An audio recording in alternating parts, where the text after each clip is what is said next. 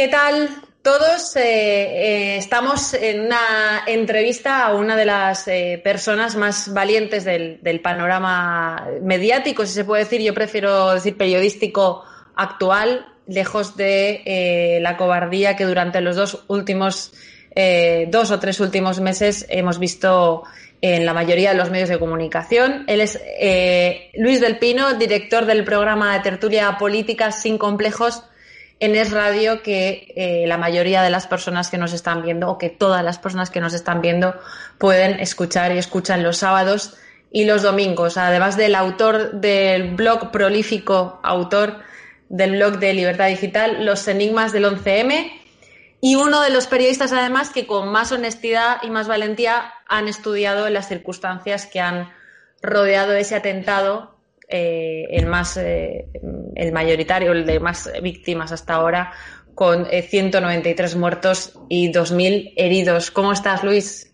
Pues encantadísimo de que me entreviste alguien como Cristina Seguí, mucho más valiente que yo y que, en fin, se ha enfrentado al feminacismo con ese libro que tantos ataques le han valido. Y por cierto, pues te han dado igual los ataques porque tú sigues en la brecha. Ahí, ahí, algo, estamos haciendo bien y tú, y tú lo sabes bien, pero es cierto que tú, además de llevar una eh, carrera eh, periodística en, en, Es Radio, en Libertad Digital, eh, a través de, tus programas, también eres un prolífico tuitero que haces unos, estás haciendo unos magníficos hilos a lo largo de estos dos últimos meses que tienen que ver sobre la terrible pandemia que está sufriendo el país, no solo el país a nivel mundial, pero es cierto que lideramos los eh, muertos por, eh, por millón. Es cierto que tenemos un gobierno cuya gestión, bueno, pues tú crees, yo creo, no sé si estás de acuerdo conmigo, en que conllevará responsabilidades penales para alguno de los principales miembros del Ejecutivo pues yo espero que sí, porque ha habido muchos países que han respondido a la pandemia con algo que podríamos calificar como simple incompetencia. Eh, por ejemplo, pues eh, Reino Unido, que es un país donde al principio estuvo dando tumbos, no sabía cómo afrontar la pandemia, no sabía si eh, dedicarse a dejarla que se propagara para hacer, para conseguir eso que llamaban la inmunidad de rebaño, o si por el contrario impedir que se propagara para que no colapsaran los hospitales, y al final hicieron el bobo y como consecuencia pues han tenido una cantidad de muertes enorme. Eh, en España no, en España es una combinación de incompetencia y además de cálculo político. Yo creo que es eh, de los poquitos países del mundo donde el cálculo político se impuso a lo que es el sentido común y el gobierno que podía haber tomado medidas bastante antes porque teníamos el ejemplo de Italia que estábamos viendo lo que pasaba, nos estaba llegando de los médicos italianos el SOS porque estaban colapsando los hospitales, pues el gobierno impuso su em, interpretación que era aquí no pasa nada, tenemos que llegar como sea al 8M porque ah. tenemos puesta nuestra campaña de marketing en marcha y no vamos a renunciar a ella y como tenemos que llegar al 8M vamos a lanzarle a la población el mensaje de que esto es una gripecilla, de que no hace falta protegerse y como resultado, pues somos en estos momentos el país del mundo con más sanitarios infectados, el país del mundo con más muertos por millón de habitantes ah. y el país del mundo que ha sufrido el confinamiento más severo. O sea, mm, hemos sido los primeros para mal en todo, gracias a la negligencia egoísta de Pedro Sánchez. Tú eh, has resumido muy bien en, tu blog, has llevado casi diariamente esta agenda eh, terrible de gestión desde el, desde el 31 de mayo aproximadamente, cuando eh, comentas, porque fue así, que Fernando Simón declara en España que no va a haber más allá de unos cuantos casos diagnosticados. Un mes después, precisamente. 31 de enero. El 31 de enero, en prensa que había dicho enero, igual me he equivocado. Eh, un mes después de que llegara el primer informe, el primer aviso de la comunidad internacional avisando de la virulencia del virus, un mes más tarde de que empezáramos a ver en las televisiones a los eh, chinos mm, cayéndose por la calle, de que viéramos los avisos del doctor Cavadas, eh, ese mismo día se diagnostica el primer eh, enfermo por coronavirus en España, que fue un turista italiano en Tenerife. El 17 de febrero ya falleció un hombre aquí en Valencia. Y mientras tanto, Sánchez y Irene Montero se estaban gastando los recursos de un país, recursos que podrían haber ido, por supuesto, a la compra de EPIs, de respiradores, etcétera, etcétera, en la emergencia climática y en sacar adelante su agenda ideológica con la ley de libertades sexuales, legislando sobre el piropo. Eso no conlleva una responsabilidad más allá de lo, de lo ético. Eh, tenemos un gobierno que nos aboca a no poder salir de un posible eh, rebrote que parece que está eh, volviendo a, que está llegando. vamos a ver, si estuviéramos en un, otro país que no fuera España, eh, pues eh, no es que abocara al gobierno la, su negligencia a sentarse en el banquillo, es que ya habrían tenido que declarar ante un juez. Recordemos, por ejemplo, que el primer ministro italiano ya ha prestado declaración ante la Fiscalía italiana, que le llamó, le sentó para recabar datos de por qué se tomaron ciertas decisiones, por qué no se tomaron ciertas otras, por qué en ciertas regiones se hizo tal y por qué en, esas, en otras regiones se hizo otra cosa distinta. Eh, aquí, ¿cuál es el problema que tenemos? Aquí yo creo que no hay ninguna duda de que la negligencia del gobierno, eh, no sé si será culposa o dolosa, pero que desde luego ha provocado decenas de miles de muertos que nos podríamos haber ahorrado y que ha provocado decenas de miles de contagios de sanitarios que nos podríamos haber ahorrado, yo creo que está fuera de toda duda. ¿Van a terminar sentándose en el banquillo? Hombre, yo espero que la justicia funcione fundamentalmente porque si con 45.000 muertos encima de la mesa los jueces al final no hacen su labor y no reclaman que alguien asuma las responsabilidades, entonces nuestra democracia quedaría seriamente tocada. Hmm.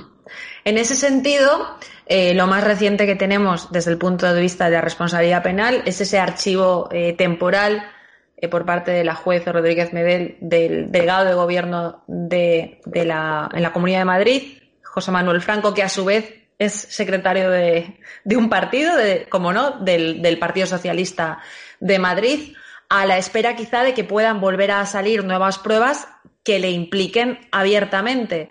Eh, estas pruebas, o básicamente él se libra porque dicen que en la intranet entra el aviso el día 2, que él no tiene acceso a esa intranet hasta el día 4 y porque el Centro de Alertas Epidemiológicas de Simón se niega, hace caso omiso a esa reclamación de la juez por parte de la Guardia Civil eh, para entregar esos datos. ¿Tú crees que va a haber una imputación de Fernando Simón eh, que nos lleve a una reimputación o a volver a reencauzar ese procedimiento penal contra el delegado de gobierno en Madrid?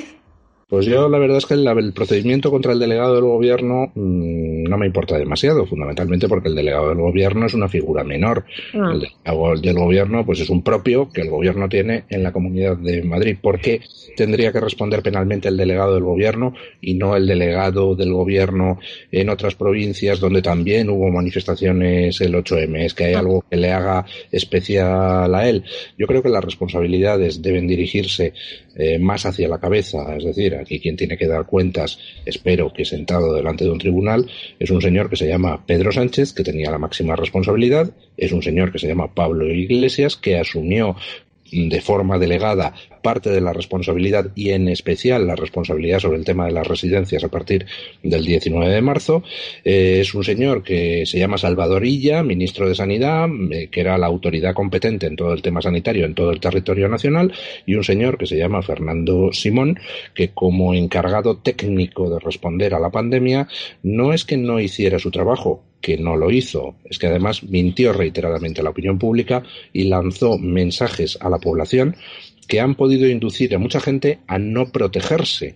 Por ejemplo, cuando tú le lanzas a la población el mensaje de que aquí iba a haber tres casos solamente, pues la conclusión lógica de la población es, eh, bueno, pues esto no será para tanto. Y cuando me dicen que es una gripecilla, será una gripecilla. Y cuando Fernando Simón dice que las mascarillas no son necesarias, pues entonces la población dice, ah, pues no son necesarias, pues no las utilizo. ¿Cuánta gente se ha contagiado y ha muerto por hacer caso de los mensajes lanzados por el gobierno de Pedro Sánchez? Sí, porque hablando de las mascarillas, después Fernando Simón salió diciendo que sí que eran necesarias, pero que no habían bastantes y por lo tanto dio aquel mensaje, lo cual es absolutamente terrible. Eso, entre, entre otras muchas cosas. Yo estoy de acuerdo contigo, el delegado de gobierno es una pieza menor, pero es relevante cómo eh, en la última pillada a este señor, en una conferencia por Zoom a 30 alcaldes, este eh, comenta abiertamente cómo la, muerte de 20.000 eh, ancianos en residencias es una ventana de oportunidad para una moción de censura a la presidenta de la Comunidad de Madrid, que ha sido modélica en, su gestión con respecto a otros eh, presidentes de comunidades autónomas, que ha levantado aquellos mortuorios, desgraciadamente, en los que veíamos todos los días entrar a 800 muertos incluso al día, que ha montado aquel hospital que fue alabado por, también por la comunidad internacional. Eso es un acoso político en toda regla por parte del Partido Socialista, un acoso que puso y que aprovechó también las víctimas del, del 11M en su momento para llegar al poder. Eh, bueno, vamos a ver, el Partido Socialista tiene en estos momentos un problema. Está claro que era el mando único, está claro que era el que tenía las competencias, está claro, por tanto, que los 45.000 muertos y los 50.000 sanitarios infectados caen directamente sobre su cabeza. ¿Qué puede hacer para evitarlo? Pues intentar desviar el foco. ¿Hacia dónde puede desviar el foco? Pues hombre, la Comunidad de Madrid es el ejemplo más eh, fácil. Es una comunidad dirigida por el Partido Popular, es una comunidad dirigida además por la facción del Partido Popular, en teoría menos proclive al pacto o a la componenda con el Partido Socialista, y por tanto desde el principio el Partido Socialista ha estado intentando poner en Madrid el foco de todos los problemas. Y a mí me hace mucha gracia ver algunos medios de izquierda como el tema de las residencias les preocupa solo en Madrid. Eh, no les importa que en otras eh, comunidades autónomas eh, se produjera igualmente la masacre de ancianos. No les importa que en una comunidad como Cataluña el gobierno catalán diera órdenes escritas de excluir de las UCIs a los ancianos de 80 años. bueno, eso se llama hipocresía. De todos modos, bueno, yo me supongo que el Partido Popular lo que tiene que hacer es contraatacar. Y a mí me fastidia un poco la actitud del Partido Popular porque veo que están a la defensiva. Dices, pero, pero por el amor de Dios, eh, ¿por qué no denuncia usted quién era el mando único? ¿Por qué no denuncia usted eh, hmm. quién era el que tenía la responsabilidad sobre las residencias, que se llama Pablo Iglesias? Es decir, ¿por qué permite usted que le ataquen y se pone a defenderse en lugar de atacar a quien tiene una responsabilidad gravísima sobre la catástrofe sanitaria y económica en que hemos entrado. Un ejemplo, el vídeo este que ha sacado el periódico El País de un médico explicando un escenario de eh, triaje en el cual se excluiría de las UCIs. Oiga, ese vídeo fue grabado el 18 de marzo es decir, estando vigente el estado de alarma. Es decir, ese médico que habla ahí está, según el decreto del estado de alarma, a las órdenes directas del ministro de Sanidad Salvadorilla. Bueno, pues saca el país ese vídeo y en lugar de decir el Partido Popular, oiga, este vídeo es del 18 de marzo. Salvadorilla, explícanos qué pasa en ese vídeo. Y se pone, en lugar de hacer eso, se pone a dar explicaciones Isabel Díaz de Ayuso y dice, pero bueno, nos hemos vuelto locos.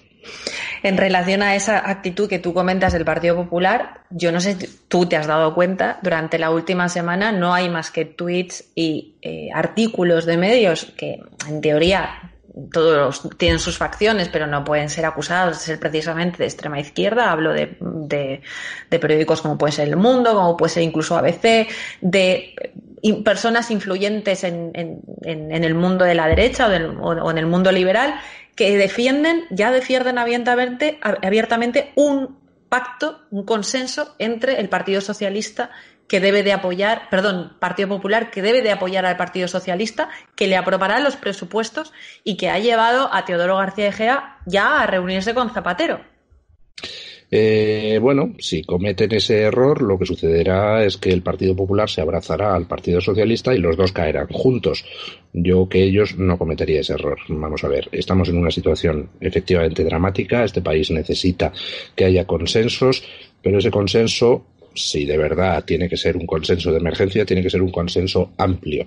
Es decir, mm, si a mí alguien me dice, ¿por qué no hacemos un gobierno de concentración donde estén los cinco partidos nacionales? No excluyo a ninguno. Es decir, Podemos, PSOE, Ciudadanos, PP y Vox.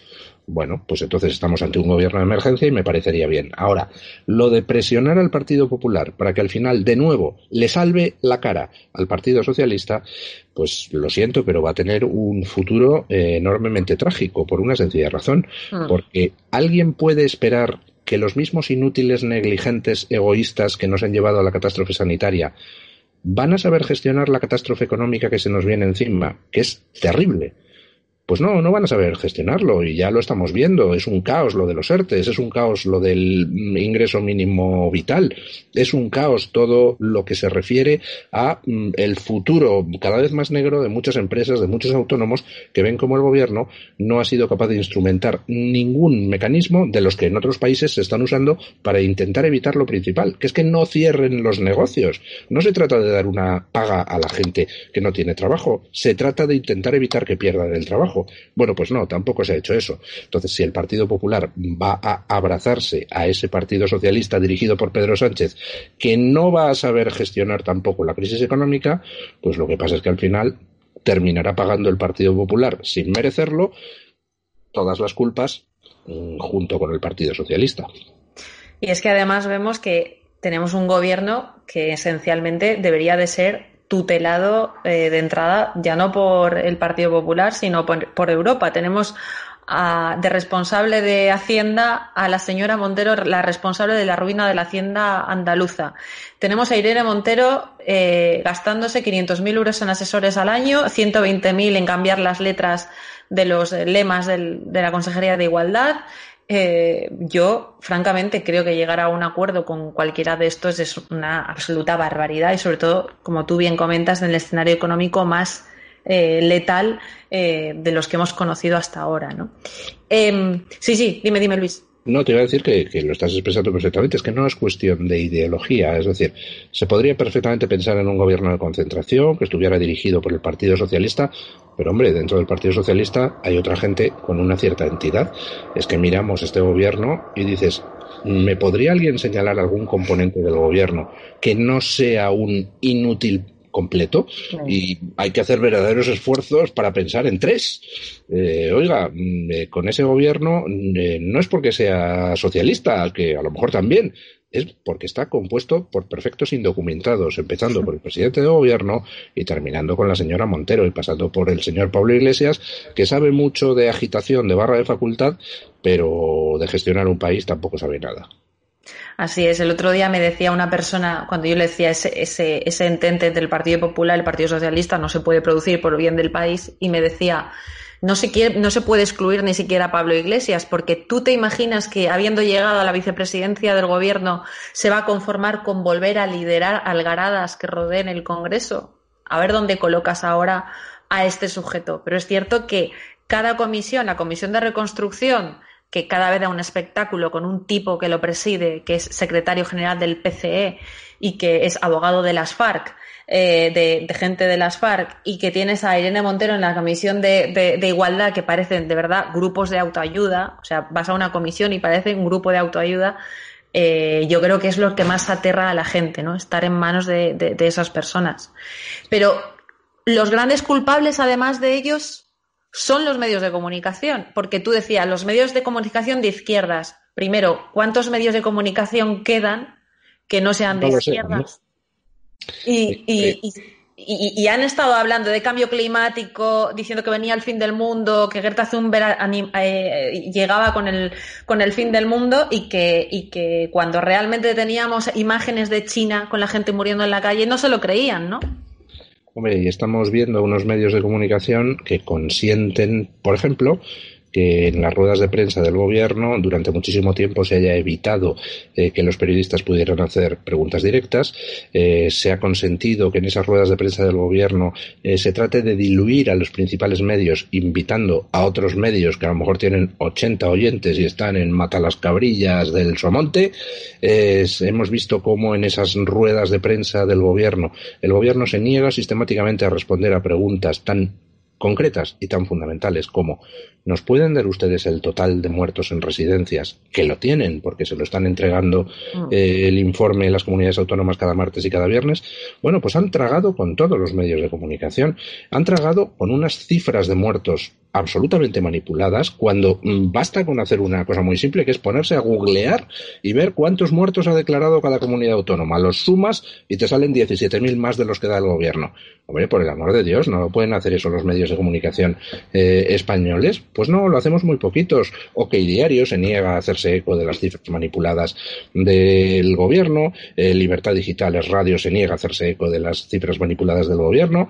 Pero poquitos medios más. Es una vergüenza el panorama mediático. Y precisamente porque es una vergüenza el panorama mediático, el gobierno se cree em, eh, con la capacidad de hacer lo que le da la gana. Porque es verdad, los medios se dejan pisar, con lo cual si se dejan pisar, el gobierno sigue pisando. Nos equivocamos si decimos que esos 15 millones de euros eh, inoculados en los dos grandes medios y que los 100 millones que se calculan en desgrabaciones y en otros incentivos a empresas que se anuncien en esos medios de comunicación eh, son una nacionalización de facto de los medios privados? Eh, yo diría, por ser precisos, que es una continuación de una nacionalización que se ha producido hace muchísimo tiempo. Eh, aunque mm, la gente más joven no lo recuerde, aquí hubo una época, en la época de Felipe González, donde los medios de comunicación seguían siendo medios de comunicación, es decir, seguían siendo instrumentos para controlar y azotar al poder. Eh, en lugar de ser correas de transmisión de lo que el poder dice. Pero poco a poco los medios fueron entrando cada vez más en la rueda de las componendas económicas con el gobierno. Eh, los grupos empresariales, los grandes grupos empresariales mediáticos empezaron eh, a, en fin, pues discutir en los despachos con los responsables políticos las cosas. Entonces, cuando ya los medios de comunicación entran en ese tipo de dinámica, al final se convierten simplemente en un altavoz de propaganda de quien paga, porque el que paga manda. Y lo siento, señores, pero no, un medio de comunicación tiene que ser justo lo contrario. No están los medios para que la gente escuche lo que el gobierno tiene que decir. Los medios están para que el gobierno escuche lo que la gente tiene que decir. Hmm. Luis, en, em, tú has mencionado hace muy poquito también y haces mucho hincapié en el problema que nos traen las eh, comunidades autónomas y en el hándicap que han traído a la hora de combatir el coronavirus. Eh, has hablado de Francia, donde se han trasladado cientos de pacientes de coronavirus de unas regiones con UCIs más colapsadas a otras cosa que no se ha hecho aquí, con UCIs libres, con médicos que no estaban a lo mejor tan, tan agobiados, que tenían más EPIs. Em, esto sí se ha hecho en otros países, por ejemplo, como, como Francia. Sin embargo, aquí hemos visto a comunidades autónomos que, han, que, han, que no han autorizado el envío de ayuda a otras, un gobierno central que llegó a confiscar material a las comunidades autónomas en aduanas, por ejemplo, yo recuerdo la de Zaragoza. Eh, bueno, la presidenta de la Asociación de Residencias diciendo que se les había confiscado ese material y que no había llegado. ¿En qué medida, en efecto, ha perjudicado el sistema autonómico en todo esto? Pues el sistema autonómico ha demostrado ser catastrófico y además por muchas cuestiones. Antes hemos hablado de la Comunidad de Madrid. Eh, yo no salvo a la Comunidad de Madrid al 100% en la gestión de esta pandemia por una razón. Aquí había un mando único que era el responsable último de las cosas, pero por debajo las comunidades autónomas tenían una responsabilidad que era básicamente decir, señor del mando único, necesito esto, necesito esto y necesito esto. Y si hmm. no te lo dan, las comunidades autónomas tenían la obligación de haber salido a la palestra de la opinión pública a denunciarlo. Están muriendo a miles los ancianos, el gobierno no nos ayuda, eh, vamos a presionar al gobierno. Es decir, tenían que haber dado la voz de alarma. Bueno, pues aquí hemos llegado al esperpento de que en una rueda de prensa el ministro Illa le preguntaron, oiga, eh, ¿no se pueden trasladar enfermos de unas comunidades más agobiadas a otras? Y la respuesta del ministro Illa, por increíble que parezca, en esa rueda de prensa fue, a mí nadie me lo ha solicitado. Con lo cual, para empezar, él era el mando único y nadie se lo tiene que solicitar. Él tenía la obligación de estar supervisando en cada sitio y tenía que haber salido de él el trasladar enfermos de una comunidad a otra. Pero también nos dice eso, que es que las comunidades tampoco lo pidieron o no lo pidieron con la fuerza suficiente, o desde luego no lo pidieron públicamente. Y el caso es que en Francia se han salvado miles de vidas porque los, enfermos fueron llevados de los sitios menos colapsados a los eh, más colapsados a los menos colapsados, y aquí en España murieron en las residencias a miles los ancianos sin poder ser hospitalizados porque no había camas de hospital en la cercanía de donde estaban ellos. Eso es una canallada. Lo que se ha hecho con los ancianos en este país es una canallada de la que tienen que responder todos los responsables políticos. Aunque, por supuesto, el primero, el que tenía la potestad del mando único, que es el gobierno de Sánchez. Y habría que repensar este Estado autonómico que ha demostrado en esta pandemia que no sirve para absolutamente nada y, no, y que no solo no salva ninguna vida, sino que ha provocado que se haya mm, disparado el número de muertes. Abundando en ese, en ese tema, eh, sorprende que un partido que ha basado gran parte de su discurso político eh, en la ayuda a los más débiles, a los más desfavorecidos, a las pensiones, al Pacto de Toledo, etcétera, etcétera, de repente envíe órdenes directas a las residencias a través de los hospitales de referencia de esas residencias para aplicar morfina, y esto sí que nos lo han dicho directamente, me lo han dicho a mí directores de esas residencias, con lo cual lo digo, si me quiere demandar alguien que me demande, eh, órdenes de aplicar la escala Bartel que se aplicaba a los eh, enfermos eh, con dependencia o a las, para decidir hasta qué punto una persona podía entrar en la ley de dependencia, para aplicarles morfina y dejarles morir por sus problemas cognitivos de, movilidad. Personas que podían tener la cabeza perfectamente, pero que a partir de cierta edad y por esos problemas de movilidad se les aplicaba morfina y se acabó. Eh, efectivamente, la gente, los ancianos han muerto solos en sus habitaciones, en muchos casos ahogándose porque no tenían ni siquiera oxígeno terapia, y no solo en las residencias, es que todavía hoy siguen encontrándose cadáveres de gente que ha muerto sola en sus domicilios, en muchísimos casos ancianos. Eh, este gobierno dio orden el 5, perdón, emitió una recomendación, porque todavía no era, no era mando único, el 5 de marzo, diciendo que si a, los, si a un anciano en una residencia se le detectaban síntomas, lo que había que hacer era no llevarle al hospital, sino aislarle en su habitación. Y el 19 de marzo, esa recomendación se transformó en orden, con una orden ministerial donde se especificaba lo mismo, no que se les llevara al hospital, sino que se les aislara en eh, su habitación. Y efectivamente, así han muerto muchos miles de ancianos, aislados, completamente solos en su habitación. Eh, los que han tenido más suerte, pues alguno le dieron sedantes, eh, pero ni se mandaron retrovirales, perdón, antivirales a las residencias, ni se mandaron equipos de oxigenoterapia, ni se hospitalizó a los ancianos porque los hospitales estaban colapsados, mientras en la comunidad al lado había camas libres. Es una canallada y alguien tiene que sentarse en el banquillo. Otra de las cosas de las que se ha hablado poco es de la cantidad de hospitales militares que hay cerrados en España. Eh, hospitales cerrados perfectamente eh, que podían haber sido perfectamente rehabilitados en, nada. Solamente tenemos el Gómez Ulla, que ha hecho una fantástica labor, pero que efectivamente, por algún tipo de complejo que quizá haya en este país, eh, pues no se han puesto en marcha, ¿no? Y se podían haber puesto en marcha. Yo como, como, como reflexión, vamos, a, todo, a lo que acabas de decir de, de las camas. Y, no solo hospitales militares, había otros hospitales eh, terminados de construir, hospitales del Estado, que tampoco se abrieron. Había también eh, plazas en la sanidad privada, que estaba también a las órdenes de Salvadorilla, que no se han utilizado. Había trenes medicalizados de Renfe para trasladar enfermos que no se emplearon. ¿Por qué? ¿Por qué ha pasado todo esto? Eh, mm, pues muy sencillo, porque tenemos al peor gobierno, al más incompetente, y que encima estaba abrumado porque sabía que lo que estaba pasando era por culpa de no haber tomado ellos medidas anteriormente. Cuando tienes un filósofo de ministro de Sanidad y te llega una catástrofe, pues eh, quizás terminan pasando este tipo de cosas. Bueno, ahí, romperé una lanza en favor de los eh, filósofos. Entre los filósofos como entre los fontaneros hay de todo. Hay listos, hay tontos, hay gente negligente, hay gente profesional. Eh, entonces Salvador Illa es un incompetente no porque sea filósofo, sino porque es Salvador Illa. A lo mejor lo deseable de todas maneras hubiera sido que hubiera habido un médico. Pues pudiera ser, pero yo es que tampoco tengo muy claro eso de que, en fin, los que tienen formación técnica eh, son mejores en todas las circunstancias. Y, por ejemplo, me remito a dos casos. El presidente del Colegio de Médicos de Madrid, que antes del 8M se dedicó también, como Fernando Simón, a sacar mensajes de no hay que crear alarmismo, etcétera. Eh, no sé, no me explico por qué los médicos de Madrid no han pedido todavía su dimisión. Eh, o, por ejemplo, ese otro catedrático de medicina al que entrevistó la cadena SER, pues poquitos días antes de que por fin el gobierno dijera que eran las mascarillas necesarias, y le entrevistaron a un catedrático de medicina en la cadena SER que decía, las mascarillas, por Dios, solo son necesarias si alguien te escupe por la calle. Eh, es decir, también entre los médicos, pues hay gente mm, lista, tonta, negligente, profesional, eh, buena y mala.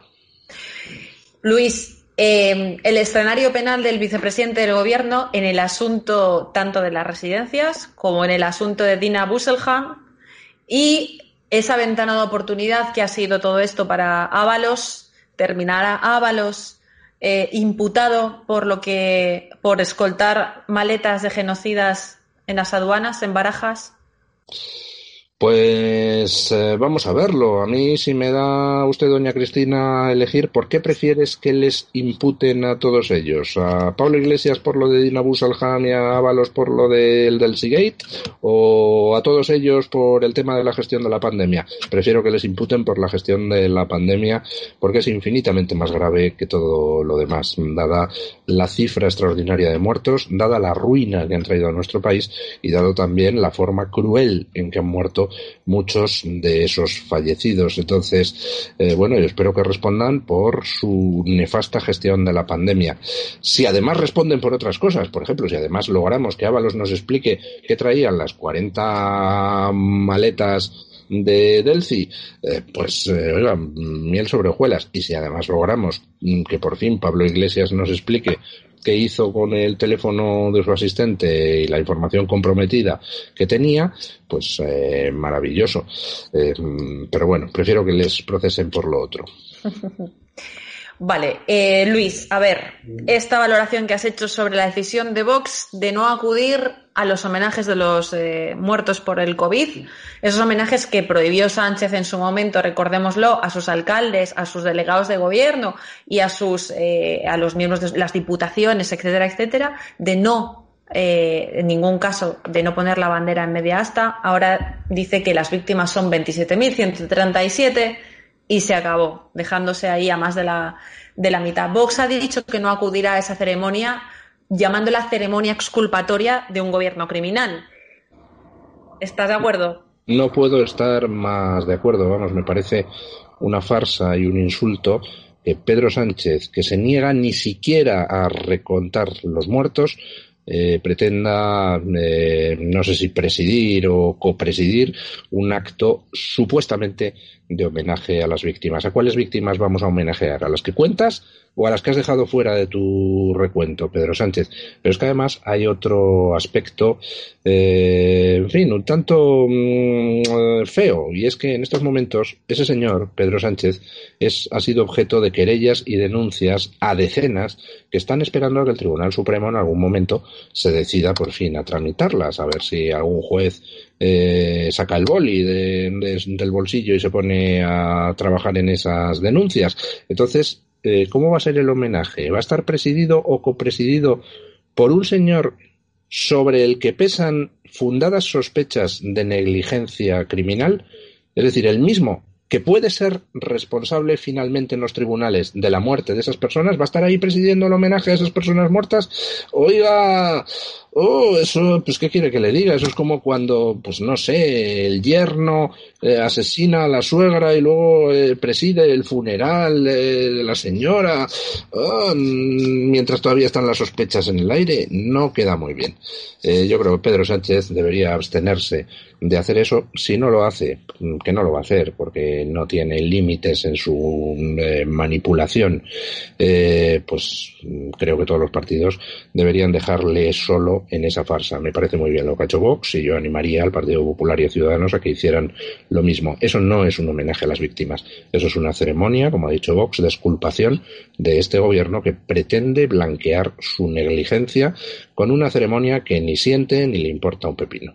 Pues no puedo estar más de acuerdo contigo eh, en todo lo que has dicho. Suscribo cada palabra eh, de las que has pronunciado. Eh, otra cosa más, la última o las dos últimas preguntas. Tú sabes que hay mucha gente que sigue a Vox y que te sigue a ti y que fantasea con la idea de verte como político, dándote, eh, dando el salto a la política. ¿Eso es posible? Yo creo que es muy difícil. y es muy difícil porque yo soy muy complicado. Yo digo lo que me da la gana en cada momento eh, pues por ejemplo, le dije en su día a Vox que tenía que cancelar el acto de Vista Alegre. Eh, ¿Yo dentro de un partido político tendría la misma libertad para decir lo que me diera la gana? Pues mm, posiblemente no, posiblemente me sentiría más coartado. Entonces, a esa gente que fantasea con eso, pues yo le haría una pregunta. ¿Usted qué prefiere? ¿Que Luis del Pino siga diciendo lo que le sale de las narices o que eh, se mm, restrinja a sí mismo lo que puede decir o no? no, yo creo que estoy bien en donde estoy, que es como eh, comentarista toca pelotas de la actualidad. poco el mismo papel que usted desempeña desde otro punto de vista. Yo creo que, a esas preguntas te, prefieren en los dos lados, pero entiendo perfectamente tu postura porque es cierto que es, lo de la libertad es algo muy complicado de concitar cuando uno está dentro de una formación política, aunque esté, tenga la mejor de las intenciones y el mejor de los programas. Además, para dedicarse a la política, pues, hombre, hay que tener, pues, no sé, un cierto atractivo visual. Usted podría dedicarse a la política, yo no, soy demasiado feo. Bueno, mira Pablo Iglesias, mira, Pablo Iglesias, mira eh, José Manuel Franco, no son precisamente unos Adonis, y ya te digo yo que tú les das varias vueltas, ¿eh? Pero bueno, una cosa más, análisis sobre elecciones americanas, o mejor que análisis, pronóstico. ¿Pronosticas una victoria de Trump, una nueva victoria de Trump? Yo creo que Trump va a ganar y además esta vez va a ganar a pesar de sí mismo. Está haciendo todo lo posible por hacerse daño en algunas cosas, pero yo creo que aún así no lo va a conseguir. Trump eh, tiene en estos momentos pues eh, una, un inconveniente y una ventaja. El inconveniente es que es alguien que está demostrando que mete la pata de una forma terrible, por ejemplo con esto del coronavirus no lo ha hecho bien, pero tiene una ventaja y es que los que tiene enfrente son tan clamorosamente peores que él que va a pasar con Trump lo que pasó, aprovechando ahora que han pintado la estatua de Indro Montanelli, cuando se rumoreaba el sorpaso del Partido Comunista Italiano a la democracia cristiana y Montanelli se cargó el sorpaso con un artículo que se titulaba Tápate la nariz y vota democracia cristiana. Bueno, pues va a haber mucha gente que vaya en noviembre tapándose la nariz a votar a Donald Trump simplemente porque ven que la alternativa es que manden pues estos que incendian las ciudades, estos que derriban estatuas, estos que mienten un día sí y otro también, estos que quieren cargarse todo aquello que representa pues, mm, las cosas de las que puede sentirse orgullosa América. Exactamente. Y España, porque están con nuestros, eh, con nuestros historiadores y nuestros eh, iconos históricos. Eh, bueno, parece una especie de hispanofobia que también se ha trasladado allí, pero bueno. Mm, bueno, la verdad es que hay mucha incultura y el problema es que aquí no defendemos suficientemente bien eh, nuestro pasado. Eh, no mm, pregonamos tantas cosas que hemos hecho bien, que hemos sido posiblemente el pueblo colonizador más humano, eh, menos cruel, con eh, la gente en los sitios a los que íbamos y sin embargo no presumimos de ello. Eh, bueno, ¿qué le vamos a hacer? Nosotros, nosotros sí, tú lo haces todos los días desde tu atril y ha sido un placer eh, tenerte aquí y entrevistarte desde mi admiración personal. yo empecé, empecé las primeras eh, radios, las primeras asistencias a radio con, contigo y en el radio, y con Dieter también estuve una vez y la verdad me hacía mucha ilusión entrevistarte. Muchísimas pues, gracias. Es un placer que me entrevistes y además estoy muy contento de ver cómo te has convertido en una de las mejores periodistas de este país y de las más valientes. Muchísimas gracias, Luis. Un besote. Un besote.